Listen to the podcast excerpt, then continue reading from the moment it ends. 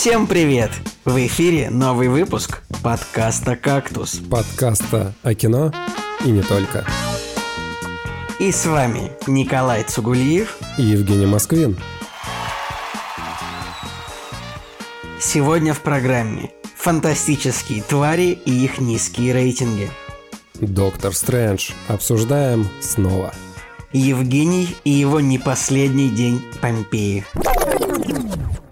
Да, друзья, всем привет. А теперь э, еще один выпуск подкаста «Кактус». А, значит, вот в абсолютно другом составе. В прошлом выпуске была одна парочка, в этом другая. Вообще можно подумать, что это такая какая-то программа, в которую приходят разные люди. А они, у нее есть постоянный состав, ну... Разные парочки. Ха. Да, разные парочки, да. Ну вот в прошлый раз, э, что Евгений был в путешествии, я был очень сильно, очень сильно в работе. А в этот раз, наоборот, соответственно, Николай в путешествии прохлаждается, как обычно.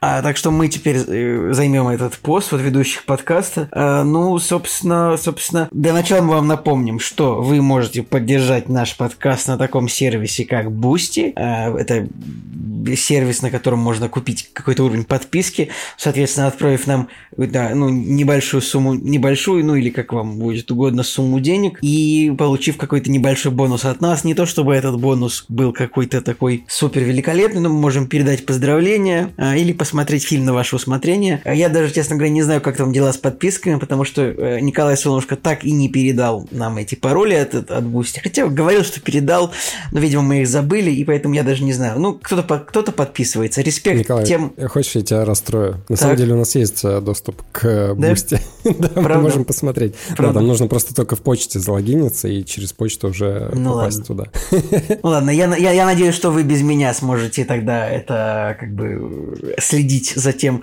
насколько активно нас поддерживает публика. Да, на тебя только роль э, рекламировать Бусти, а мы уже будем э, контролировать денежные потоки, угу. которых нет. Ну не, я на самом деле соскучился по фильмам на заказ. Мне вот прям хочется посмотреть какой-нибудь боевик или ну, какой-нибудь боевик. Повар, вор, его жена. Про каких-нибудь морпехов, какой-нибудь боевик, про каких-нибудь бравых морпехов, которые высаживаются где-нибудь, чтобы уничтожить какого-нибудь террориста, да, э, а, и или какой-нибудь э, стрёмный фильм какого-нибудь японского режиссера, от которого вы будете писать кипятком, а я буду блевать. Ну ладно. Да, еще мы как бы, как, как кактус, мы являемся объединением. Мы не являемся объединением, конечно. Мы являемся э, участником объединения, которое называется Showrunner. Там еще есть несколько подкастов о кино и современной культуре, в частности, подкаст имени Брэндона Фрейзера, подкаст Бака, подкаст Посмотрено. Э, может быть, там что-то еще появилось, но, а может быть, наоборот, какого, как, какого-то из этих подкастов уже и нет. Ну, то есть, может, кто-то и давно не выходит. Я путаю немножечко вот это все. Жень, я прав или кто-то уже не выходит, а кто-то выходит из наших товарищей коллег? Вот мы как э, 7 или 6 лет назад, когда начали записывать подкаст, я как никакой подкаст не слушал, так до сих пор и не слушаю. Поэтому, ребята, мне очень приятно с вами в чатике общаться, но я не знаю, кто какой подкаст ведет. Нет, ну, как бы, по-моему, это очевидно, что э, Евгений и Андрей ведут подкаст имени Брэндона Фрейзера, а Эд и Саша ведут подкаст «Посмотрено». Ну, и Эд еще также владеет бакой. Соответственно, кто владеет бакой, тот владеет миром. Ну, неважно. Респект, ребята, мы, правда, хорошо общаемся. Надеемся, что на- наше объединение еще вырастет. Все, пожалуйста, Жень, поехали дальше. Ух, Класс, уложились почти в 5 минут. На самом деле, так э, прикольно вернуться в подкаст, потому что меня не было две недели, вот, и этому есть э, серьезная причина. Нас пригласили на свадьбу с Надей, но была одна небольшая загвоздка, потому что нас пригласили в Италию на свадьбу. Вау, это, это звучит как что-то максимально лухарное, типа меня никогда не приглашали в другую страну на свадьбу. Что-то такое, как что-то в духе каких-то фильмов типа комедийных, там «Моя большая греческая свадьба» или там, я не знаю, ну, таких фильмов много, что кто-то кто-то едет на какую-то свадьбу, и там что-то происходит, там какие-нибудь комедии с Адамом Сэндлером, что-то там. Слушай, ну, на самом деле, я даже вот когда там находился, я подумал, что вот этой информацией можно очень ловко играть, потому что можно, например, подать информацию так. Я отдыхал на всем побережье Италии, например. Ну, ладно, не на всем, но на большой э, территории побережья Италии, потому что мы колесили из одной точки в другую, не останавливались в одном месте, да, и по побережью на арендованной машине как бы катались. Но на самом деле все, конечно, не так luxury, может быть, как я говорю, или как э, сразу это все представляется, но когда нас пригласили, это казалось реально миссией невыполнима. Какая сейчас седьмая часть э, выходит с Томом Крузом. Так вот, для нас это была миссия невыполнима, потому что не было паспорта заграничного, нужно было делать заново, не было визы, ковидные всякие ограничения, потом ты не можешь выехать из страны просто так, и очень-очень-очень много всяких нюансов. Например, то есть э, ты не можешь купить билет, условно, на самолет нормальный. А или может, у тебя нету, нету российской карточки, которая работает. Тут бы, конечно, наш друг Николай, наверное, мог бы усмехнуться над нами, так как у него есть возможность. Ну, не суть, да, продолжай, пожалуйста. И столько таких э, маленьких проблем, которые нужно решить. Конечно же, это все решаемо, но нас еще немножко даты поджимали. И каким-то невероятным образом мы все-таки отправились в путешествие, потому что, смотри, вот, например, ты делаешь загранпаспорт, и тебе говорят, вот в течение 30 дней, условно, да, он делается. Нам его сделали за полторы недели. А у вас кончились загранники, да, или что? Ну, у Нади закончился, mm-hmm. да. Вот. Я, в принципе, тоже мог, потому что у меня у нас в следующем году заканчивается. Но я думаю, ладно, не буду уж так сильно рисковать, э, сделаем только один. И потом, соответственно, сделали паспорта, нужно было подаваться на визу. И тоже непонятно, на какую визу нужно было подаваться. И в конечном счете подались на финскую визу, потому что, например, нужно было выезжать из Эстонии, но ты не можешь получить эстонскую визу, потому что они не дают. Но если ты делаешь финскую визу, то ты не можешь въехать в Эстонию, потому что они не пускают. Ну, короче, ну, такие ну, вообще всякие могут пустить, если очень попросить. Я думаю, могут пустить на самом деле. Ну, не знаю, по-разному бывает. Или, например, вот э, раз мы ехали в Италию, то, в принципе, могли сделать, например, итальянскую визу, но так как нас э, выдвигалась э, большая группа людей в Италию, да, люди пошли разными путями, и мы, например, сделали финскую визу, а кто-то там из наших друзей сделал итальянскую, и они, например, не дали им мультивизу, то есть они дали под поездку. Например. Это вот это такой отстой, когда ты что-то приходишь, платишь деньги, эта виза все-таки она стоит, ну, не знаю, 6 тысяч рублей, ну, я да, не помню да. примерно, а, и тебе дают реально, ну, типа, визу на 3 месяца, там, под даты поездки. Я сейчас получил, у меня у самого есть финский шенген на, на 5 лет, что ли, или не на, да, на 5, поэтому я такой хожу и думаю, у меня есть шенген ну, это 5 козырно. Да, я вообще, я просто, я жду уже, когда можно будет наконец этим как-то воспользоваться. Ну, давай, продолжай, пожалуйста. Ну, короче, да, вот у нас много кто разными путями все это начал решать, все равно было непонятно, ты сможешь выехать вообще вот в это время, ты сможешь выехать или нет. Но мы выехали и поехали в Италию, и все так замечательно, поехали через Эстонию, там нужно было отдохнуть в спа-отеле, потому что ты как бы едешь на лечение, и это очень смешная история, потому что дальше я вам расскажу, что я, например, поехал на лечение, как бы официально, да, тебя выпускают из России, но мы в Италии заболели ковидом. Парадокс вообще. Да, но, значит, приехали в Италию, там э, сходили на итальянскую свадьбу, и в конечном счете у нас была вилла с бассейном, и мы все так, значит, там классно развлекались. Были ребята из Германии, там из Швеции, из России, и мы все, все, все заболели ковидом. Блин, ну, вот это, ну это, да. конечно, уморительно. Интересно, кто же был нулевой пациент в этом контексте. Кстати, про сериал «Кинопоиска. Нулевой пациент» мы с Николаем Солнышковым обязательно расскажем, потому что мы посмотрели его. Но ну, я не знаю, как Николай, он вроде обещался его посмотреть. Я его тоже посмотрел. Заблаговременно скажу, что рейтинг 8,4 у этого сериала это какой-то нонсенс, ну потому что просто средний очень сериал. Кстати, у SuperVHS вышел ролик на тему нулевого пациента, и это, по ходу рекламы кинопоиска. Не сомневаюсь. Есть, да, там все равно есть э, клевые моменты. Но опять же, да, я его посмотрел, когда уже, наверное, болели ковидом. Короче, мы все заболели, но это была luxury ковидная болезнь, потому что если до этого ты болел ковидом и тебе было сыкотно, ты такой, а, самоизоляция, там, все, не трогайте меня или еще что-то, то мы просто, я не знаю, все в одном бассейне, стреляли из водного пистолета шампанским друг друга. Короче, вот это было круто. А единственный момент, что когда всем стало плохо, мы начали делать тесты, и э, на самом деле тесты не показывали, что у нас ковид, хотя по всем симптомам, да, был ковид, но тесты не показывали. И поэтому э, в какой-то день, да, как бы, ну, тест не показывает, ты вроде как бы еще и не особо болеешь, но у тебя уже есть какие-то признаки. Ну, короче, мы в какой-то день поехали в Помпеи. И это была фатальная ошибка, с одной стороны, а с другой стороны было круто, потому что, смотри, я заболел ковидом, но еще как бы вот это был не пик, да, ты просто себя уже начинаешь немножко плохо чувствовать, но в Помпеях была жара плюс 40, и это все каменный город, город, то есть там жара просто неимоверная. И целый день ты находишься вот э, на жаре, на открытом воздухе, под солнцем. Подожди, Помпеи, это же он же, ну, это не город, да? Это же просто, типа, как руины, архитектурный памятник, да? Это руины, но по факту там очень много всего сохранилось. То есть ты идешь э, и ощущаешь себя в большом городе. Там есть, там, типа, пятерочки, магниты, там, Озон, там Wild, есть кафе. Wildberries. Э, такого нет, но там есть кафе, в которое, да, ты можешь даже цивилизованно зайти. Но, на самом деле, смотри, просто открытая площадка, и, э, с одной стороны, очень много людей, а с другой стороны, это не прям такие развалины, потому что там есть улицы, там есть э, дома, которые отлично сохранились, да, у них там, может быть, нет крыши где-нибудь, да, но по большому счету ты реально гуляешь в хорошо сохранившемся, здоровом, старом городе, который полностью сделан из камня, и от этого становится еще горячее, потому что от этого солнца не спрятаться, он от земли еще отбивается, это тепло, короче, это была жесть, потому что под конец, когда мы вернулись домой, э, стояли на вокзале, чтобы на поезде доехать, и я уже думал, что я вот еще чуть-чуть и сейчас куда-нибудь упаду в обморок. Ой, конечно, тяжело, конечно, когда ты в поездке болеешь, еще плюс 40. Как бы, конечно, надо было, ну, надо было ехать, конечно, куда-то, ну, типа, на побережье, я не знаю, ну, ну, хотя, ладно, вам, вам виднее. Я еще ну, хотел сказать, я, я понял, да, ну, просто вот именно в этот день плюс 40. Вообще, ненавижу, ненавижу такой вид достопримечательности, как руины, типа, вот, какой-нибудь вот римский форум в том же Риме, ну, просто какие-то старые колонны. Петербургский экономический форум.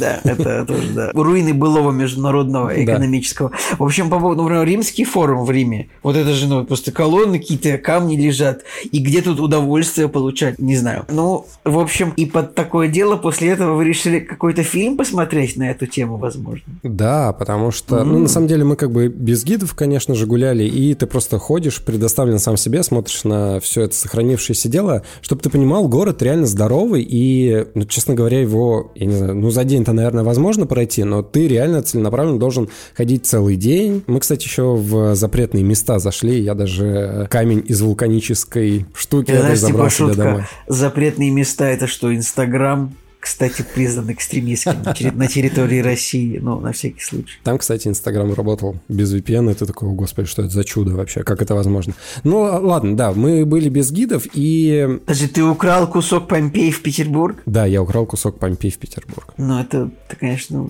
такое. Сваровски. Опасно. Продолжай, продолжай. Вот. И хотелось как бы узнать больше, потому что ты видишь э, вот эти дома, видишь э, мозаики всякие. Ну, короче, очень круто, да, и хочется по фактам получить еще какой-то истории. И я на YouTube вбиваю Помпеи, и там какой-то стрёмный фильм от Discovery документальный лежит, который на самом деле не очень интересный. И я подумал, а почему Блин, тогда... наверняка в Пол Томас Андерсон гораздо да. интереснее готов рассказать. Фу, какой да. Пол Томас? Пол W US. Это сейчас, это самое, сейчас документально первый раз в жизни, когда я случайно, а не специально перепутал фамилии типа этих режиссеров, да. Мистер Андерсон, да. Вот, и мы, короче, решили посмотреть Помпея Андерсона. Фильм, по-моему, 2014 года. 2014 года, да. Да, и там играет э, Кит Харрингтон, там играет э, профессор Легасов, там играет Тринити. Ну, профессор Легасов, Джаред Харрис, Керриан Мосс, э, и, ну, конечно же, нельзя, наверное, не сказать что там, ну, во-первых, Кифер Сазерленд и, да. как бы, и, конечно, ну, легендарный чернокожий актер Адевали Акиное Акбаже, так что, ну, нельзя не сказать об этом тоже, мне кажется. Об этом нельзя не сказать, потому что это мистер Эко из Лоста. Mm, да, точно, точно. И на него было, конечно, очень приятно смотреть. Не, на самом деле, я этот фильм смотрел в 2015 году, наверное, когда... Или в 2014, когда он вышел, потому что он выходил в 3D, я думаю, господи, надо это все посмотреть э, на большом экране. Я тогда посмотрел, у меня стояла на кинопоиске оценка 6. А я не вижу, что у тебя вообще оценка стояла. Ты удалил ее, что ли? Нет, у меня стоит 6 этому фильму до сих пор. Я даже не поменял ни, ни в большую, ни в меньшую сторону. А вот она как была 6, так и осталась. Могу еще раз на 6 нажать, вот чтобы точно было 6.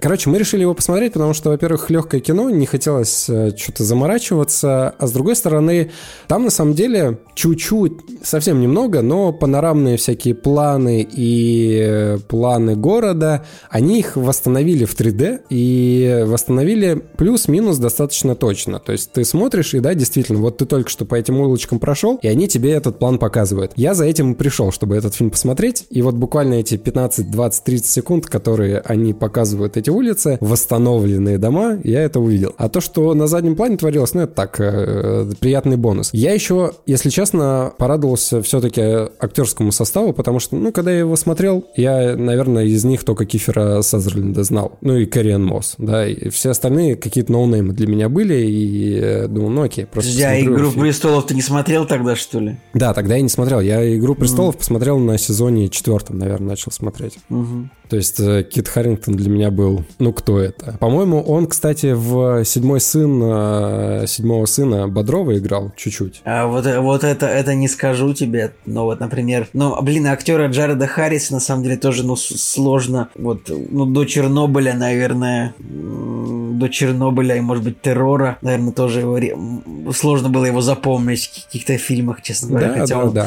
хотя он много где играл, там я вижу у него роли в Бенджамине Баттоне, там у него есть, не знаю, даже во второй обители зла он играл. Тоже в... О, так получается, Джаред Харрис, ну он хороший, хороший добрый знакомый Пола W.S. Андерсон. Ни, ни, ни в одном фильме он у него сыграл, получается. Это хорошо. Да, кстати, смотри, «Седьмой сын» в 2014 году вышел, и там у Кита Харрингтона была вообще короткая пятиминутная роль, по-моему, или нет. Ну, короче, кого-то он там играл. Я, наверное, оттуда его, может быть, знал. Да. О чем же фильм «Помпеи»? Ну, вообще о чем? Что там происходит? О чем фильм «Помпеи»? Этот фильм рассказывает о последних днях города Помпеи, как э, Везувий Везувий извергся на город, все уничтожил, и как люди пытались спастись. Но на самом деле э, нет.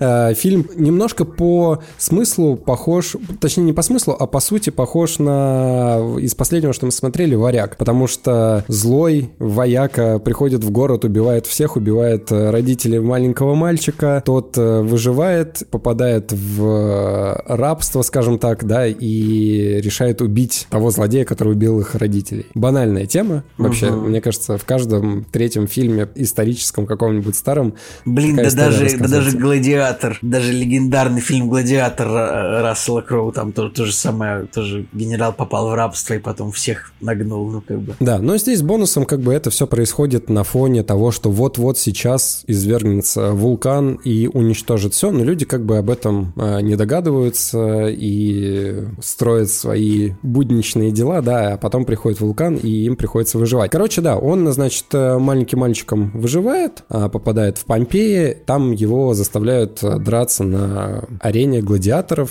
ну, просто на потеху людям, потому что он супер крутой, он супер круто дерется и так далее, и так далее. И, конечно же, одна дама из знати положила на него глаз, у них появляется романтическая линия, и в этот же момент в Помпеи приезжает э, герой Кифера Сазерленда, злой А римлянин. он зло, по-любому злодейских. Он вот по-любому прям... злодей, угу. да, он по-любому злодей. Он приезжает в Помпеи по следам вот этой вот молодой красивой а, особы, потому что он на нее глаз в Рим положил, она от него сбежала, а он за ней в Помпеи поехал. И на этом фоне как бы всех там по-злодейски унижает и так далее. Вот. А персонажи Кэрриэн Мосс и Джарда Харриса, они играют мужа и жену, вот, и родители вот этой девочки, и они пытаются выслужиться в какой-то степени перед этим римлянином, чтобы получить деньги.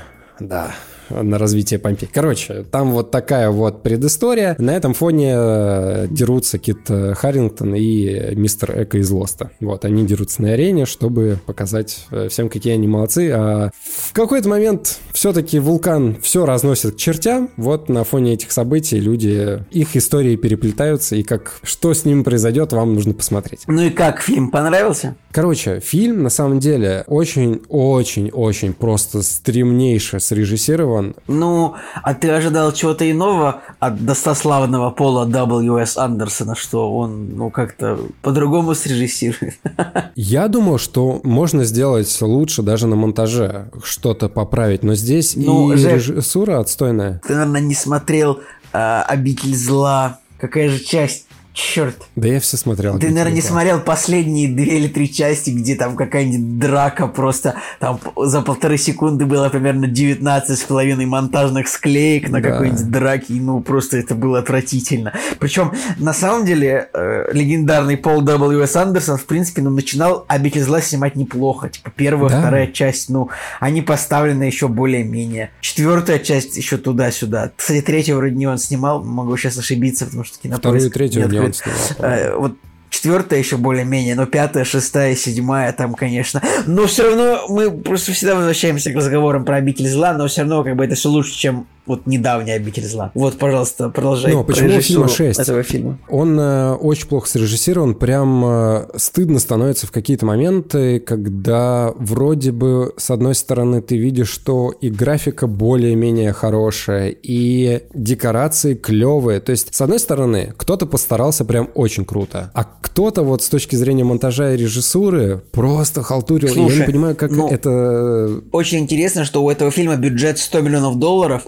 ну, это в 2014 году все-таки, это довольно большие деньги, которые, э, по мне кажется, это самый дорогой фильм э, режиссера Пола W.S. Андерсона. Я не уверен, ну, то есть кто-то вообще 100, 100 миллионов мог кинуть в Пола, в Пола W.S. Андерсона, ну, просто невероятно. И если ты обратишь внимание на сборы, то фильм в, в Америке собрал, значит, 23 миллиона долларов, а в России 11,5. То есть это уникальный, один из тех уникальных случаев, когда российский кинопрокат, ну вот, выступил типа в два раза хуже американского, при всем при том, что, ну, масштаб потенциалов, ну, не сравним. То есть, понимаете, что типа потолок американского фильма в русском прокате это всегда было, ну, 50 миллионов долларов, если мы не говорим про «Аватар», и какие-нибудь Пираты Карибского моря, не знаю, или там Мадагаскар, а потолок фильма в американском прокате, ну, не ограничен, в принципе, ограничен только цифрой в миллиард примерно, вот, больше ничем.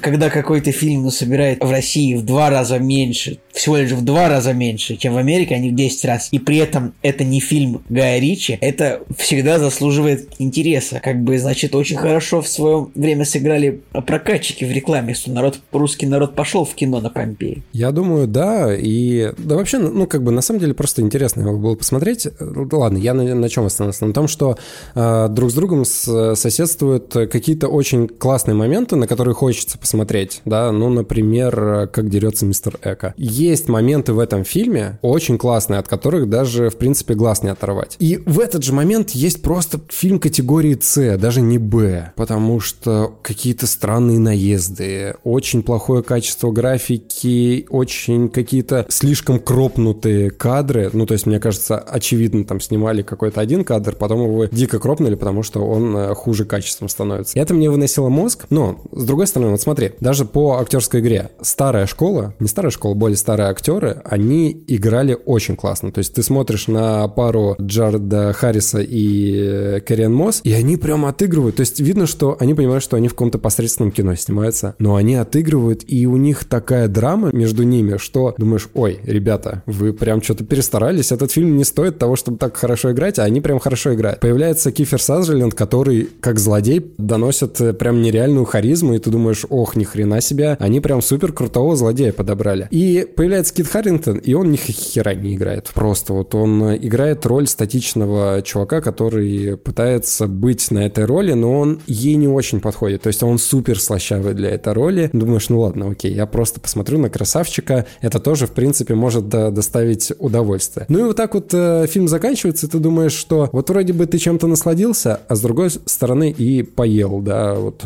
чего-то не очень вкусного. Поэтому шестерочка у фильма, он э, зрелищный, но местами, конечно, очень плохой. Что касается извержения вулкана. Графика там показана, ну, неплохо, да, и когда город разрушается, конечно же, в какой-то момент они вроде пытались э, реалистично, да, показывать начало разрушения, а потом э, Андерсон такой, ой, да на все бабки сейчас, э, значит, у нас будут фаерболы со всех сторон, вот, и фаерболы там, я не знаю, это как отдельный вид искусства, потому что нужно кого-то уничтожить, бац, фаербол, или еще кого-то нужно, короче, они прям точечно, знаешь, там падали. Угу. В конечном счете реалистичность а какую часть, упала. Какую часть фильма, ну, занимает вот сам процесс извержения вулкана? Э, так, ну, давай, допустим, если у нас фильм идет 105 минут, извержение вулкана в конце, ну, минут 10, наверное, идет. Ну, окей. Да, нормально. Могло быть хуже. Короче, так чисто под пивко на один раз сойдет. Вот эта оценочка 6 подходит этому фильму. Ну, хорошо. В принципе, ну, хорошо, что ты съездил в Италию, посмотрел Помпеи после этого. Не, так сказать, пережил этот тяжелый день в Помпеях. Не умер. Да, не умер от коронавируса. Коронавирус вообще... Я вот только ну, сегодня сделал тест э, в Питере, что вот он меня По отрицательный. закону, по закону вроде возвращаясь Нет. из... Не? Э, Мы переходили пешеходные границы, и все. Мы когда э, возвращались, все отменили. То есть ты вообще ничего не должен делать. Ну ладно. Никаких ковидных ограничений, никаких тестов, никаких масок. Болеешь ты, не болеешь, вообще без разницы. И смотри, мы переходили пешеходную границу в Ивангороде, вторую причем, там есть э, две возможности перейти, мы переходили на второй э, стороне, и нас как бы даже особо не проверяли. То есть, здравствуйте, добро пожаловать на родину. Мы такие, здравствуйте. Все, зашли, все, никаких тестов, ничего. Мгм. Ну, ясно, ну, ясно. Ладно, у меня тоже, на самом деле, есть что рассказать. Прям всякие вещи произошли. Я, наверное, тоже сейчас займу конкретное, конкретное время, которое тоже не будет относ- относиться прям вс- всецело к кино. Во-первых, я все-таки понял, что меня ну, не устраивает то, что так жарко, я не могу ничего с этим сделать. И хотя пару выпусков назад, я вот, блин, я что-то забыла, был, слушал ли ты наш спор с Николаем Солнышком про, про мобильный кондиционер или Я слушал э, начало подкаста. Это, кстати, было в Италии. Вот в первый день, когда мы приехали, вышел А, вот подкаст. тогда я я не- на свадьбе послушал до этих мобильных кондиционеров, подумал, господи, как душно. Вот. И, короче, но все-таки я решил купить себе эту хрень, на самом деле, мобильный кондиционер. Да, я его купил. И я не буду, как бы, ну, отдавать здесь полностью. И вообще не буду отдавать здесь никакого, никакого этого самого. Николая Солнышко не имеет никакого отношения к тому, что я ку- купил и решил купить себе этот кондиционер, потому что я давно, на него, да- давно засматривался на него, еще до того, как ну, Николай поднял эту тему в подкасте. И все-таки я решил его купить, купил хороший, ну, так, в общем, денежек не пожалел. И эта штука реально спасла нас вот в те дни, когда здесь было плюс 30, и как бы, ну, можно было реально в комнате сидеть и не умирать, и я просто думал, вау. Ну, как бы, когда вопрос какой-то такой насущный очень сильно можно решить за деньги, прям это классно. Слушай, э, я на самом деле просто подумал, что есть портативные кондиционеры. Вот знаешь, э, блогеры всякие рекламировали в свое время, которые вот на рабочем столе ставятся, какие-то штуки. Это Да. хрень, Жек, чтобы какая-то вещь могла сделать помещение холодным, она должна весить типа не меньше, чем 25 килограмм и быть размером не меньше, чем, ну, SAR-2D2. Вот! Короче, наконец-то... R2D2, да, реально Е- Ева. Ева и звали не то. Вот R2D2 это ближайший, ближайшая хрень, которая похожа на мой кондиционер от э, легендарной шведской корпорации Electrolux. Так что... У меня чисто э, технический вопрос. Как ты трубу выкидываешь в окно? Там же как-то герметизировать это все дело нужно. Или ты просто Ну, открываешь окно, туда Я просто, просто, просто открываю балкон, выкидываю трубу на балкон, прям даже не в окно, а просто на балкон, и просто закрываю настолько, насколько можно дверь балконную, и как бы шторы наверх, просто максимально, чтобы во- воздух не, выход- не входил обратно. Мо- может быть, вот из-за того, что ну, герметичности нет, то из-за этого, может быть, и ну, эффект не стопроцентный, но где-то 85-процентный, в общем, можно жить. Мы-то купили себе по старинке э, вентилятор. Не, вентилятор, это я в прошлом году пожил. Вентилятор, он ну, может одного человека спасти в, в одном месте конкретном. Но вот именно квартиру, ну именно комнату, помещение, в котором есть люди, спасет только радикальные меры. Я просто хочу немножко похвастаться, потому что это был тот момент, когда ты думаешь, нужно купить вентилятор заранее, потому что когда станет жарко, они исчезнут из продажи, либо цена будет оверпрайс э, в два раза. Вот, и мы купили вентилятор заранее по нормальной цене, и который еще переносной, то есть ты его можешь носить по комнате без розетки, то есть он на аккумуляторе Ну, работает. кстати, в этом году особой проблемы нету с этим. Я в прошлом году, когда уже хотел купить себе наконец-таки напольный кондиционер, уже когда я очнулся, их они уже кончились. А в этом году вот до сих пор есть. Я купил себе, и даже я купил второй маме. Мама, так купи мне тоже. Я такой, окей, я купил такой же, и даже, ну, даже не подорожал ни на 500 рублей. Э, Хотя вот ну, видимо, либо все уже купили в прошлом году, либо, не знаю, либо пр- пр- продавцы, значит, э, накупили впрок этих кондиционеров и будут теперь с ними сидеть, как Варламов в свое время сидит, в, э, значит, продал все доллары и сидит в рублях. Ладно. Давай, какая у тебя там история? Да. Э, хочешь ли ты, Жека, услышать историю про змей? Брючных змей? Это из э, Я понимаю, я понимаю, что это ссылка. Просто, блин, я... И с тех пор, как я повзрослел, считаю себя повзрослевшим, я негативно отношусь, на самом деле, к творчеству Кевина Смита, потому что, ну, мне кажется, вот просто, если... Короче, для 15-летних подростков его фильмы, вот все, извини, Жек, без обид, и Клерки тоже, вот, я уверен, что это будет фильм, который людям за 30 невозможно будет смотреть, новые клерки. Но это мое мнение, я не буду его навязывать. В общем... Я сейчас перебью последний раз. Э, я был на работе и вышел трейлер клерков, и я такой, господи, я не могу его посмотреть, потому что я был на съемках, и как ребенок в перерыве я побежал на YouTube. Ну, то есть только перерыв какой-то. Я такой включаю трейлер клерков на всю комнату. Все таки что ты смотришь? Я говорю, вы что, это же клерки тренки. Что это такое? Я такой, в смысле? Короче, вот я тогда себя почувствовал почувствовал э, вчера, получается, почувствовал себя реально подростком 30-летним, который, а, вот это из моего старого детства, то, что я хочу вам показать, все такие, ты что, ты что, совсем что ли? Э, итак, история про змей, нет, про настоящий про ползучих змей. Э, короче, история такая. Был я в зоопарке недавно, и ну вот там как бы змеи, они находятся в вольерах, как бы там и вот, вот можно подойти, там, ну, как бы за стеклом змеи находятся, они там ползают такие большие. Вот я подошел к стеклу, и стекло исчезло, из меня уползла. Ладно, это история Гарри Поттера. А моя история про змеи, она заключается в том, что мы э, ездили на озеро, у меня наконец закончилась работа, у меня было 12 подряд рабочих дней, никому не пожелаю, довольно тяжело. И мы поехали на озеро, и вот мы там, ну, нашли хорошее местечко, там такое классное озеро, и у нас собака очень-очень любит охотиться, она прям, ну, то есть она прям очень сильно воспринимает всех животных как э, в общем, на любую прогулку она воспринимает так, будто бы она на охоте. Собака у нас весит там 3,5 килограмма, она не очень большая. И, но она все кидается на ежиков, находит уже ежиков в невероятном количестве. Белок, крыс, мышей. А теперь еще и она начала находить змей. И в какой-то момент кто-то зашуршал в кустах, не в кустах, а, скажем так, а на побережье. Она побежала, и оказалось, что мы вот легли на озере, вот прямо на, над логовом змей, потому что вышло солнце, и прямо дичайшие просто начали ползать ужики, прям их было три в какой-то момент момент, и в какой-то момент я уже даже подумал, как Сэмуэль Джексон в легендарном фильме «Змеи на борту», я подумал «Enough is enough, I've had it with that motherfucking snakes». Кстати, я так и не посмотрел «Змеиный полет» до сих пор. Кстати, я думаю, что вот эта моя встреча со змеями – это знак тому, что нужно к следующему выпуску обязательно посмотреть художественный фильм «Snakes on the Plane», ну, также известный у нас как «Змеиный полет» или «Змеи на борту». Ты смотрел этот фильм, Жек? Я не смотрел, я почему-то сразу подумал, что нужно пересмотреть «Анаконду» с э, Дженнифер Лопес, Айс Кьюбом и кто там еще? Не знаю, вот нет, мне кажется, что легендарный фильм про змеи, это вот именно «Змеиный полет», нужно его посмотреть. Потому, хотя у меня почему-то почему у меня стоит 5 этому фильму, хотя я его не видел. Я не знаю, кто так делает, ставит оценки фильмам, которых он не видел. Может быть, какой-то другой человек, я не мог этого сделать. Вот. И дичайшее количество змей обнаружилось на озере. Ну и мы, к тому же в какой-то момент уже собака чуть ли не кинулась на змею, чтобы ее, значит, при прижучить.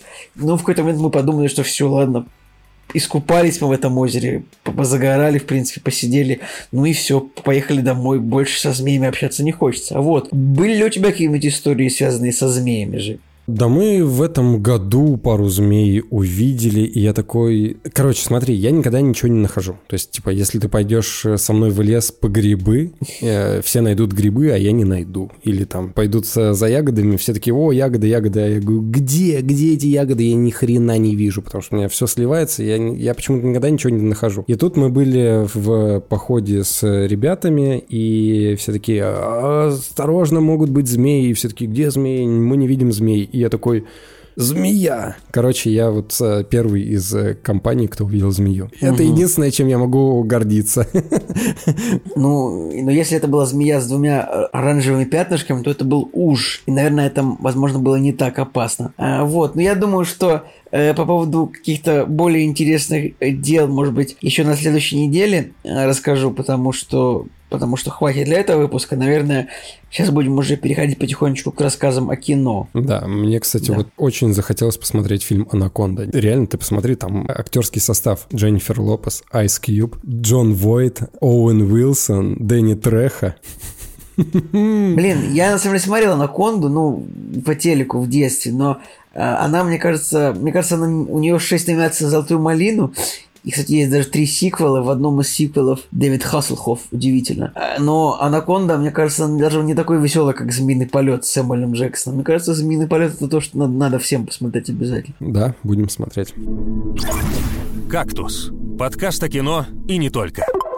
Итак, примерный день 7 июля 2022 года. Только что прошел День независимости Соединенных Штатов. Наверное, какие-то большие релизы были в Америке в этот день. Я, честно говоря, пропустил. Видимо, что это были? Миньоны? Да, миньоны же там сейчас просто денег срывают. Нужно обсудить то, что, в общем, какой-то невероятный уровень мета-иронии, что родился, рассказываем вам, мем.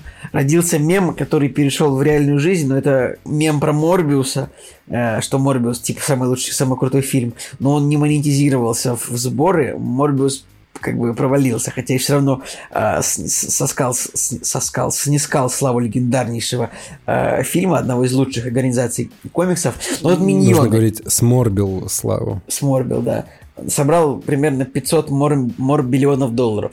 А, ну, вышли миньоны, да? Миньоны это, помните, такие желтые, желтые монстрики из, э, фи, из фильмов, из полнометражных мультфильмов про гадкого я, Despicable Me, такой был, помните, Грю с острым носом чувачок. И миньоны вышли в кино, отдельный фильм, это первая часть или уже вторая? Не знаю, это спинов, потому спин что там да. молодой Грю. Там молодой Грю. Вот, и появился мем каким-то образом в реальную жизнь, что подростки, ну или, не знаю, 18 лет, молодые люди собирают группы и идут на миньонов в костюмах деловых, типа по 20-10 человек, выкладывают это в ТикТоке из соцсети другие запрещенные. Это удивительно, мне сложно это объяснить, но прикольно. Я бы, если бы мог влезть в какой-нибудь костюм, я бы, может быть, тоже поучаствовал в таком флешмобе. Но штука в том, что миньоны, в принципе, собрали 100 миллионов долларов за первый уикенд, что можно, в принципе, считать довольно большим успехом. И, кстати, и вот сейчас, вот на этой неделе выходит также Тор «Любовь и гром», Тор 4, фильм, ну, в общем, который хотелось бы, конечно, посмотреть, но нам в России это, в общем, месяца через полтора нам только это получится, да. Так что, видимо, мнение по этому фильму будем ждать от Николая Солнышко, но я думаю, что это будет просто очередной хороший, крепкий марвеловский фильм. Подожди, Тайка Вайтити снимает? Э, или, да, или да, нет, да. да? Да, за минуту, значит, наверное, будет весело. Вот. Так что ждем, как бы, когда пройдет примерно 50 дней с этой даты, чтобы посмотреть Тор 4 в России. Вот. Ну а что же выходит в российском кинопрокате? Булки. Булки. Это что? Это русский фильм, да? Да, это русский Но фильм давайте, с Кристиной Асмус. Давайте сразу скажем, вот в российском прокате ну, не выходит ничего хорошего, поэтому если мы сейчас что-то расскажем, то это будет либо в формате For Your Information, просто чтобы вы знали, или в формате приколдеса. Тут э, формат приколдеса чисто. Ты видишь что-нибудь что-нибудь интересное? Я все пересмотрел, то, что выходит на этой неделе, и это просто боль, потому что, ну хорошо, смотри, из э, того, что выходит, ну, нормального, это бул, ну, в смысле, нормального в кавычках, это булки с Кристиной Асмус и еще там кучей комедийных актеров, но это невозможно смотреть, потому что очень плохо снято, хотя это комедия, ну, короче, отстой. Дальше я вообще угораю, потому что выходит фильм, который называется «Супер Майки». Да, причем «Супер Майки» это, если вы помните, есть такой, ну, известный в определенных кругах очень сильно э, собравший денег э, фильм Стивена Содерберга, да, э, с да. Ченнингом Татумом и Мэтью МакКонахи, фильм про мужской стриптиз. И, в общем, этот фильм «Супер Майки» это какой-то нидерландский фильм, насколько я понимаю. И это вторая часть. Да, здесь тоже про мужской Смотри, стриптиз. Смотри, они назвали «Супер Майки» майки написали с большой буквы, подразумевая, что это имена, хотя в оригинале персонажей зовут совсем не так. Короче, вот сволочь просто. Вот это реально обман. Это реально обман. Если бы они написали майки, типа просто, ну, майки, футболки, да, то окей. А здесь они прям даже изменили имена. И есть еще сиквел, я, я просто не понимаю, почему выходит сиквел э, 16 года в российском прокате, который вообще на советский фильм они название переименовали «Добро пожаловать на юг» или «Соседям вход воспрещен». Просто уже реально по мордасам хочется надавать за такой нейминг. Вот «Драйв» фильм называется. «Драйв». Вот они и назвали «Драйв». Молодцы. Он выходит в прокате на этой неделе. Подожди, «Драйв» тот самый легендарный «Драйв» с Райаном Гослингом? Да, который не умер в конце. А, Ага.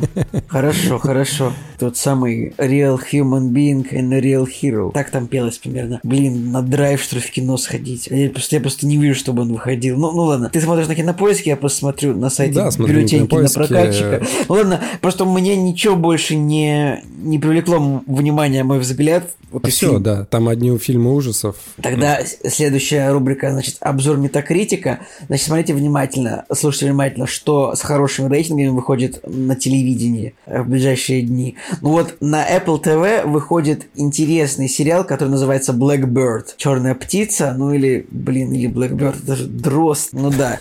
Но, кстати, интересно, что вот если сериал называется Blackbird типа с пробелом, но с пробелом это будет просто черная птица, а Blackbird одним словом это как раз таки будет черный дрозд. Что подразумевали, э, значит, с собой создатели э, сериала, мы узнаем, как только посмотрим. Короче, сериал от Apple TV с метакритиком 82, зеленый, строго зеленый метакритик, в главных ролях Террен Эджертон, актер, который играл в Кингсмане. Также и э, Пол Уолтер Хаузер, это такой веселый толстячок на Олимпиаде из дела Ричарда Джуэла и Тони против всех. И Террен Эджертон, соответственно. И также в этом сериале есть Рэй, Лиотта, это недавно а, ушедший от нас это последняя его роль. Ну и еще несколько более-менее известных ролей. Ну, в общем, это какая-то тюремная драма, а о ней тоже, ну вот, на кинопоиске никакой информации нет, но Метакритик говорит, что это такая напряженная, мощная тюремная драма. И, разумеется, обязательно буду смотреть, при условии, если у нее будет на MDB рейтинг 7,5. Вот, это то, что входит. Что еще? Интересно, что вышел сериал, который та- также на, на телеканале Hulu. Стартовал сериал, который называется The Bear, Медведь. В этом сериале играет Джереми Аллен Уайт из сериала Shameless, из сериала Бесстыжий. Это, в общем, сериал о том, это, коми, это какой-то, э, какой-то комедийный сериал, судя по его хронометражу 30 минут, и Метакритик 86, это сериал о том, как молодой человек работает поваром в чикагском ресторане. И у сериала очень тоже высокий рейтинг, и на MDB 8.1, но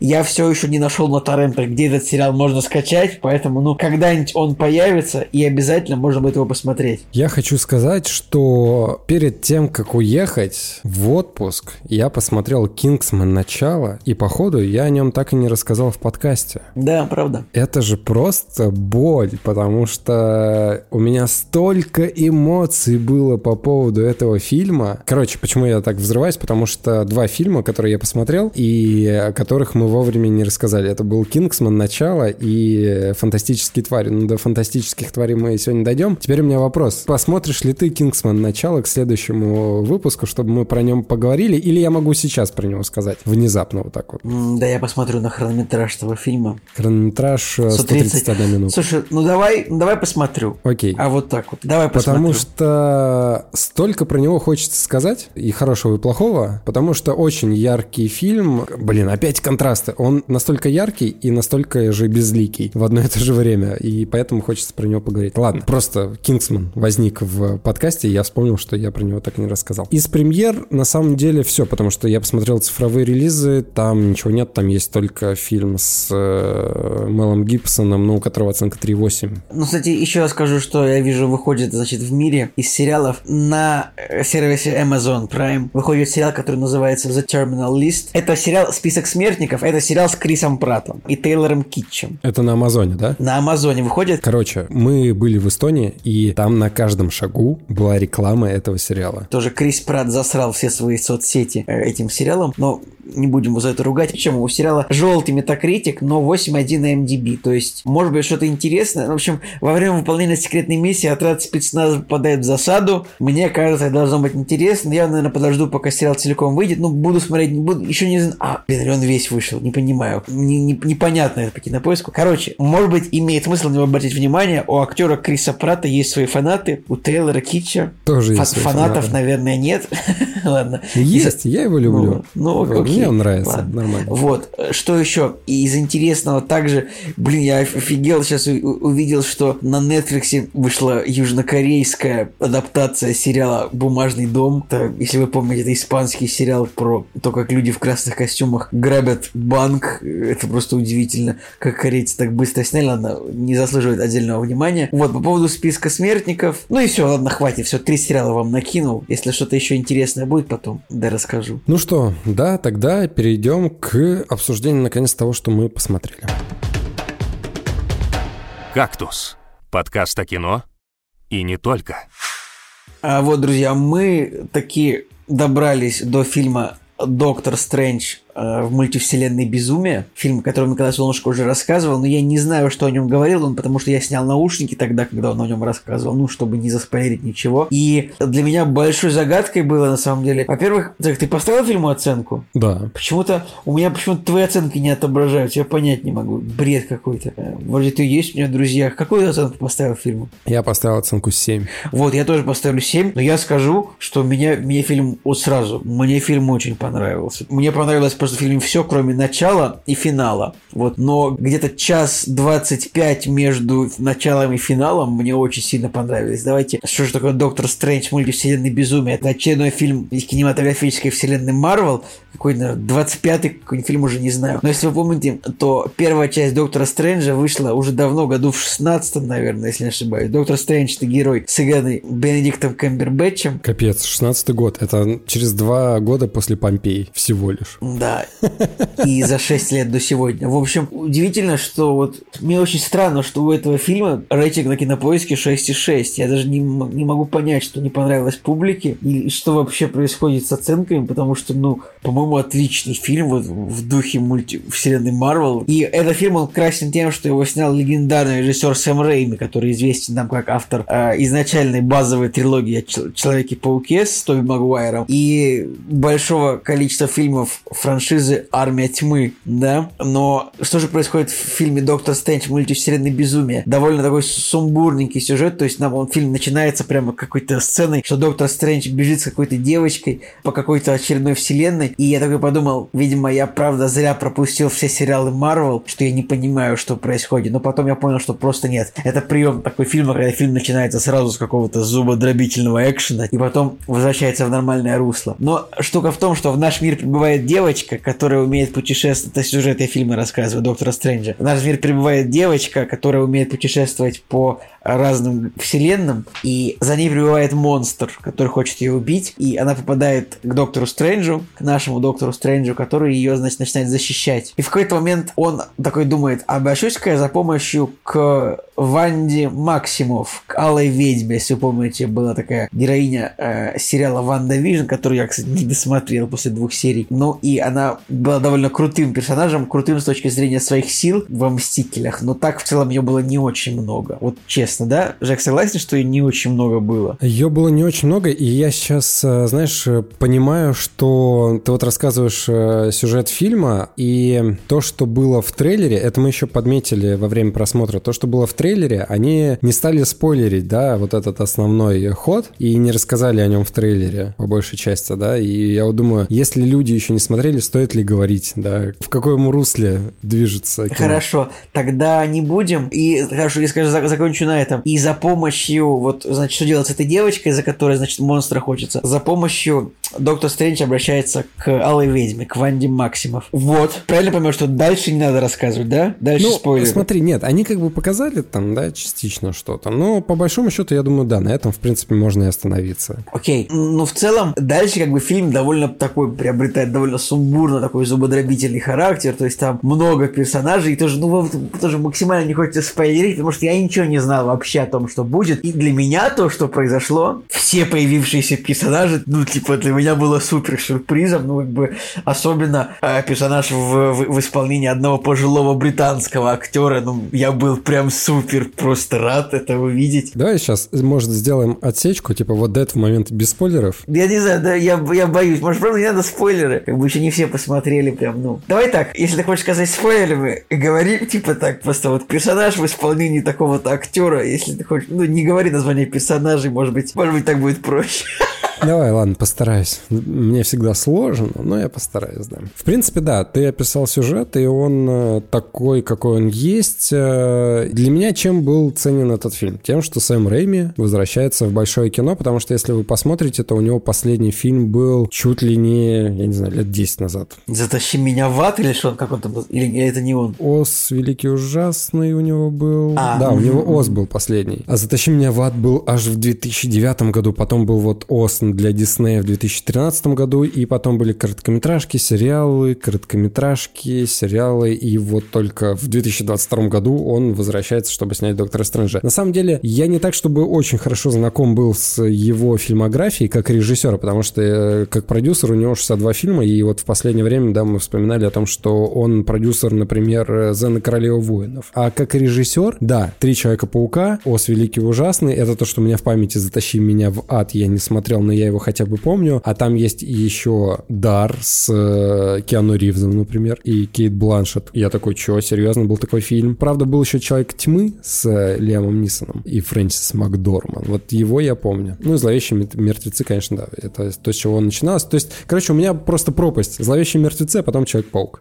вот. И я такой, чё, у него еще какие-то фильмы были. Поэтому «Доктор Стрэндж» для меня был э, достаточно ожидаемый фильм именно из-за режиссера, потому что я хотел, чтобы вот мастодонт тех самых фильмов, который первый был на острие фильмов по комиксам, да, вот он возвращается, и сейчас он покажет, как нужно это все снимать. Но здесь я немножко обломался, потому что для меня сценарий у этого фильма плохой. Даже не плохой, посредственный, потому что, ну вот начинается фильм с экшн-сцены, они там бегут, э, битва с э, монстром в космосе, и ты такой, ну ладно, это окей. Но потом, когда начинается вот эта чехарда с э, монстром из трейлера, вот этим одноглазным чуваком. С осьминогом с осьминогом. Короче, это так банально, это так просто, это так избито. Ну, подожди, это же самое начало. Ну, да, да, какие да. у тебя претензии начало. к этому? У меня претензии к тому, что он начинается как э, банальный э, фильм. Угу который я уже когда-то видел. Ну, то есть, вот эта схватка с этим монстром в начале, ну, короче, ничего супер изобретательного. Почему я об этом говорю? Потому что в конце, например, фильма есть супер изобретательные сцены. Например, битва музыкальных инструментов. Битва с музыкой, да, это что-то очень интересное, как бы, ну, то есть... Но это все в конце, ну, там, середина, конец, когда я уже получал кайф от фильма. А в начале я сидел с кислой мордой и думал, так, ну, во-первых, дизайн этого чувака, ну, очень стрёмный и банальный. Это я, например, уже видел что-то у Джеймса Гана, может быть, или еще где-то. Ну, да, ну, короче, он... правда, этот осьминог это просто... Ну, короче говоря, вот если вы смотрели а, легендарный сериал «Хранители», вот легендарного же Дэймона Линделофа, в «Хранителях» изначально там не было атомной бомбы на Нью-Йорк, а был огромный осьминог, если не ошибаюсь, в этом, ну, в комиксах, то есть в, в графическом романе. И в сериале был показан этот самый осьминог, гигантский, сброшенный на Нью-Йорк. И этот осьминог, вот он выглядел примерно в таком духе, как вот осьминог вот в этом, э, в Докторе Стрэнджи. Но чуть более веселый, конечно, был в Докторе Стрэндже. Ну и да, морская звезда от, из отряда самоубийц. Ну, правда, не оригинальный монстр. Не но... оригинальный. И, короче, вот сама битва, когда он начинает его резать этими своими магическими пилами, ты сидишь и думаешь, окей, я уже готов к этой посредственности. Я просто смотрю, например, на Камбербэтча, потому что, ну, он отрезает ему щупалец, хотя он также ему мог отрезать глаз. То есть он с этим монстром мог расправиться в самом начале, но по сценарию нам нужно было вот это все разжевать. И я подумал, ну, это не в стиле Сэма Рэйми, то есть, э, условно, в Человеке-пауке такого бы хода ну, не было. Жек, не зацикливайся на битве со, сми... со осьминогом. Да. Давай дальше. И, короче, и, и вот так вот э, фильм начинается, и я каждый момент, опять начинаю в своем стиле, может быть, который вам не очень приятен, но я думаю, что, ну, это же нелогично. То есть, если вот сейчас прибывает э, злодейка вот в это место, ну, вы просто возьмите свой магический портал и сдрисните куда-нибудь в другой конец света, где она вас не найдет. Зачем вам нужно вот это вот все? Короче, начало, оно прям супер натяжное, оно супер не клеющееся, хотя его нужно склеить. Ну, то есть, по сценарию нужно подвести вот эту битву, нужно свести персонажей, нужно это все сделать всех вместе, хотя это нелогично выглядит, и я думаю, ладно. Это вот э, Локи, я, например, смотрел до этого, там такая же шляпа была, и Шанчи какой-нибудь тоже вот все такое детское, детское было. Но, когда начинаются мультивселенные, начинается и безумие, которое у нас есть в названии у этого фильма. И чем больше безумия появляется, чем больше влияния Сэма Рейми, я надеюсь на это, на то, что это действительно его влияние, и оно как бы под конец, оно уже начиналось чувствоваться. То есть вот они кринжовые моменты, вот э, страшные моменты, где кто-то бежит такой окровавленный, потом еще что-то стрёмное. Короче, мне под конец вообще прям дико понравилось все, что происходит на экране. Эти зомби, эти страшные кадры, э, которые в его стиле сделаны, как будто ты действительно смотришь зловещих мертвецов только во вселенной Марвел. Это было круто. Вот здесь я не хотел останавливаться, я хотел и еще, и еще, и еще, чтобы оно не заканчивалось, потому что, во-первых, это выглядело свежо, и я понимаю, что Marvel э, делают такой ход. То есть они понимают, что у них супер банальная идея, и им нужно как-то это все в какую-то обертку класть. И то, что это принимает характер хоррора, это просто еще один вариант того, как они могут привлечь к себе внимание. И они такие, окей, делаем хоррор. Кто делает хоррор? Сэм Рэми. Хотя, кстати, чувак, который снимал первую часть, он же тоже до этого снимал фильмы ужасов, но я думаю, что он-то на серьезных щах снимал фильмы ужасов, а Сэм Рэми-то как раз-таки и нет. Он э, делал более такие приколдесные фильмы ужасов, да, где бум-моменты, они были, ну, такие забавные, веселые. И вот как раз-таки эта стилистика, она этому фильму и подходит. Делать еще более серьезным, например, какие-то кринжовые моменты, это бы уже дисбаланс, наверное, вносило, да. А вот то, как сделана середина и концовка, это прям круто. Прям сидишь и думаешь, о господи, вот это угарище. Вообще, да. Вообще, мне понравилось в фильме, мне понравился злодей очень сильно. То есть они прямо сделали реально ну, сильного злодея, непобедимого. Это всегда очень прикольно. Мне очень понравилась вот эта, ну, альтернативная команда супергероев. Мне, да, мне всегда вообще дико нравятся эти альтернативные команды супергероев, типа из других вселенных. Это всегда супер интересно. Мне не понравилась э, команда из альтернативной вселенной, но мне понравилось то, как с ними разобрались. Да, там была сцена, в общем, точно такая же, как э, вот в сериале «Непобедимый», э, мультсериале от Амазона про супергероев. Кстати, Жек, посмотри, вообще отличнейший сериал. Там он начинается примерно вот точно такой же сценой, а, которая была вот как обошли с этими героями. Это, конечно, интересно было. Ну, как бы актеры, то есть там, ну, Джо, Джон Красинский, как бы прикольно то, что он там появился.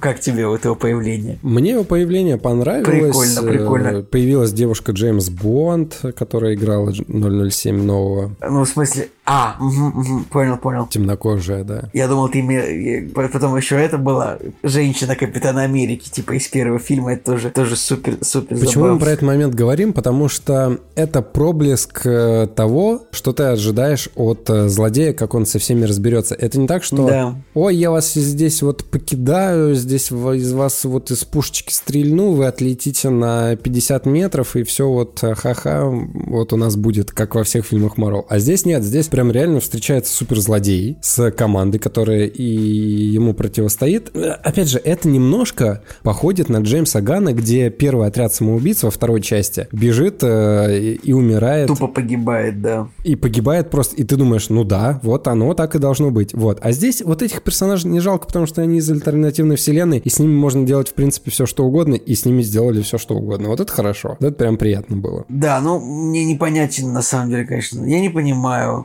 рейтинг 6,6, типа, вообще, как бы, что не понравилось людям. Может быть, он э, перенасыщен для понимания, потому что... Сумбурный слишком? Он слишком сумбурный, он немножко банальный в начале, потом э, в конце он просто сильно отличается от того, что детки, например, любят во вселенной Марвел. Может, они реально обгадились от страха, когда ой, сейчас мы придем смотреть на новый фильм Марвел, а там просто в конце. И они такие, чё? Вот. А старичкам, может быть, ну, как мне, например, не очень понравилось начало, и они такие, ну, ну, ну 7 ну, там, вот или 6. Мне меньше финал понравился, ну, то есть он, он прикольный, но вот скорее само путешествие доктора Стрэнджа, типа, как он попал вот в эту вселенную, где его взяли в плен, что с ним там случилось, это было прям гораздо интереснее. Короче, чем... по большому счету, ну, можно сделать вывод, что у фильма, вот где он в плен попал, это, наверное, самая крутая штука. Да, ну и потом да. битва, когда он в, во сне ходил, вот это то, что, в принципе, Да, это забавно. Смешно. Ну, в общем, потихоньку, потихоньку кинематографическая вселенная Марвел потихоньку начинает становиться снова интересной для меня, так скажу. Даже, может быть, надо сериальчики наверстать, которые пропущены. Конечно, не те, которые Николай Солнышко требует, там, типа Сокола и Зимнего Солдата, вот это вот все, ну, это вряд ли кто-то будет смотреть, мне кажется, ну. Хотя у них смешно, что у них вроде такой же рейтинг от зрителей, как у, у Доктора Стрэнджа, соответственно. Вот, я даже не знаю, что еще сказать. Поздравляем Сэма Рейми, что он с ноги влетел в кинематографическую мультивселенную Марвел. Доктор Стрэндж собрал много денег. Ну и опять-таки вот благодаря этим мультивселенным приколам пространство для будущих сюжетов, оно как бы, ну, абсолютно нелинейно, абсолютно вообще что угодно можно придумывать. Возвращать этих героев еще по пять раз. Ты что думаешь? Слушай, я думаю, что вот эта идея с э, мультивселенными, она меня начинает бесить в плане того, что... В ней нет правил, да, никаких? У нее нет правил, и когда лет пять назад я об этом думал, в подкасте, когда мы говорили, блин, как было бы круто, если бы Человеки-пауки встретились, потому что они же могут в этой вселенной придумать это. И у меня в голове были варианты, как это сделать э, намного круче. И это получилось в мультфильме. То есть в мультике я получил вот эту мультивселенную, она ограничена там была, но они как-то вот избрали такой путь, в котором все это выглядело интересно. То есть вроде бы не очень много пауков показали, но то, насколько они все разные, это было круто. А в фильмах, то, что они показывают, то есть то, что в Локи... Я не смотрел Локи, не спойлери мне. Я не буду спойлерить, э, просто вот э, с точки зрения того, как там это все придумано, короче, мне до тошноты это все не понравилось. Там есть ровно один момент, последняя серия, когда за этим более-менее интересно смотреть, но опять же, что-то там пошло не так, и Локи не такой интересный. А в, в самих Мстителях тоже какая-то шляпа, да, с возвратом вот этих всех Человеков-муравьев, тоже какая-то хрень. В, со, в самом Человеке-пауке, ну, слишком по-детски, прям совсем то, что Доктор Стрэндж колдовал и не наколдовал, наколдовал с ошибкой, и поэтому люди эти... Ну, они в Человеке-пауке, они вообще Доктора Стрэнджа каким-то дурачком сделали. Это все не соотносится с персонажами, то есть они и с вот этим миром тоже. Я думал, что это можно сделать поинтереснее. И у меня есть надежда на то, что в DC, когда будет Флэш, там же тоже эти мультивселенные появятся. Но в DC еще не ясно, будет ли Флэш, учитывая все скандалы с Эзрой Миллером. У меня есть ощущение, что там это будет логичнее, как ни странно, чем здесь, потому что здесь как-то супер по-детски. Вот у нас есть девочка, которая открывает порталы в мультивселенной, и она умеет по ним ходить, э, и эти порталы в виде звездочек открываются. Ну, это какой-то бред. Мне казалось, что это можно сделать интереснее. Здесь чуть-чуть, чуть-чуть, да, вот благодаря хоррору и благодаря Кэмбербэтчу, мне кажется, здесь немножко было, да, за этим интересно смотреть. Кстати, по поводу актеров. Приятно же на Кэмбербэтча посмотреть. Вообще супер. Там еще была сцена флешбэк, и там был Кэмбербэтч, типа, времен Шерлока показан. Это прям уморительно. Да. Я, так, я давно не видел Кэмбербэтча, но чтобы он, короче, выглядел как Кэмбер... Ну, просто как Кэмбербэтч. Прямоящичное лицо, как бы, потому что он выглядит постоянно как по-другому, то во власти пса, значит, с бородой в шляпе, то в Докторе Стрэндже, ну, вообще по-всякому его делают. Блин, а, кстати, где вообще Камбербэтч играл еще вот в последнее время, кроме Марвела? Я что-то уже забыл. Про котов он играл. Короче, ему просто 45 лет уже, да, и вот он вначале появляется в кадре. Вот то, что мне, кстати, вначале понравилось, это то, как он его отыгрывает, как он отыгрывает своего персонажа. Ты смотришь на актера, и ты видишь, что это театральный большой актер, потому что что он не суетится в кадре, он э, спокойный, но он монументально, короче, спокойный. То есть ты считаешь, что Камбербэтч в кадре выглядит более монументально, чем а, Бенедикт Вонг, персонаж, которым затыкают все просто все дыры во всех этих фильмах, типа Шанг-Чи, я не знаю, просто Вонг. Я думаю, вот это. Тебе, тебе не смешно, когда Вонг появляется? Мне было смешно. Но э, вначале было, скажем так, больно смешно, а в конце, когда он э, появился, такой, я типа упал, но не упал на самом деле. Ну, я такой, ну ладно. Пухленький, миленький, прикольненький, окей. Вот они вдвоем, на самом деле, чисто вот э, Камбербэтч и, ну, в смысле, Доктор Стрэндж и Вонг, они вдвоем на экране нормально смотрятся. То есть это, в принципе, неплохой э, дуэт, потому что они друг друга подкалывают и окей. Но вот в других как-то ипостасях, когда... Не, не, не знаю. Но Камбербэтч крутой. Я вот прям на него смотрел, думал, это прям золото. Его актерская игра. Хотя, на самом деле, он особо там ничего не показывает, но все равно просто по нему видно, что вот рядом с ним ребенок какой-то мексиканский стоит. Хотя ребенок на самом деле норм. То есть могло быть и хуже. У меня просто такое чувство, что уже тоже какой-то 15 фильм, где вот такой какой-то, ну, полумексиканский ребенок, главный герой, не знаю, в Логане. Нет, в Логане там, понятно, там вообще там было была другая девушка из этого самого даже... Терминатор последний. Дафни Кин,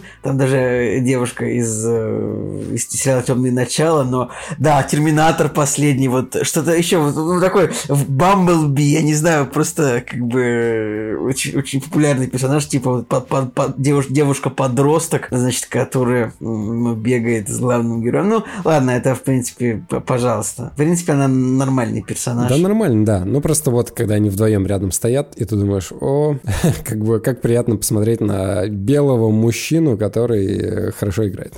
Да. Ладно, я думаю, что по Доктору Стрэнджу, в принципе, все. Мы, нам понравилось, как бы, в целом. Да, в целом 7. Я думаю, что 7 это прям реально нормальная оценка для этого фильма. То есть он и не лучше, точнее как, он в некоторые моменты, он даже может быть и лучше, но просто вот в целом, да, есть э, более такие простые моменты, есть более хорошие моменты, но в целом это семерка, средняя такая. Согласен. «Кактус» — подкаст о кино и не только.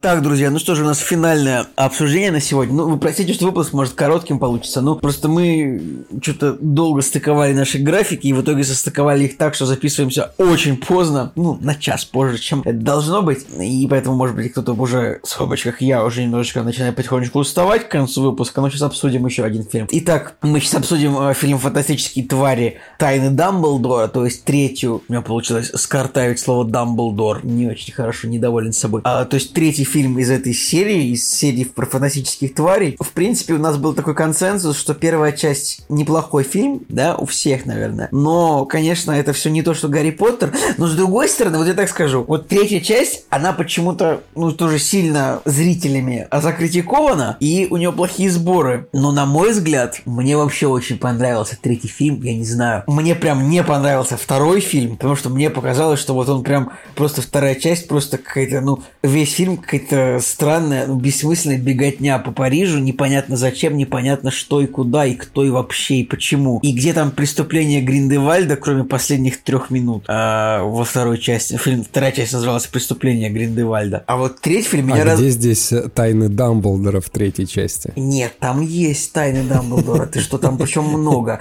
Но, да, есть, есть. Но тоже нужно понимать, на самом деле, что вот это вот название The Secrets of Dumbledore, то есть оно не подразумевает, что это прямо тайны самого Альбуса Дамблдора. Это на самом деле ну, подразумевается, ну как, как я понимаю английский язык, это подразумевается, что это тайны этого рода, тайны Дамблдора, но не говорят нам какого, потому что все-таки, не знаю, спойлер это и не спойлер. Это был бы спойлер.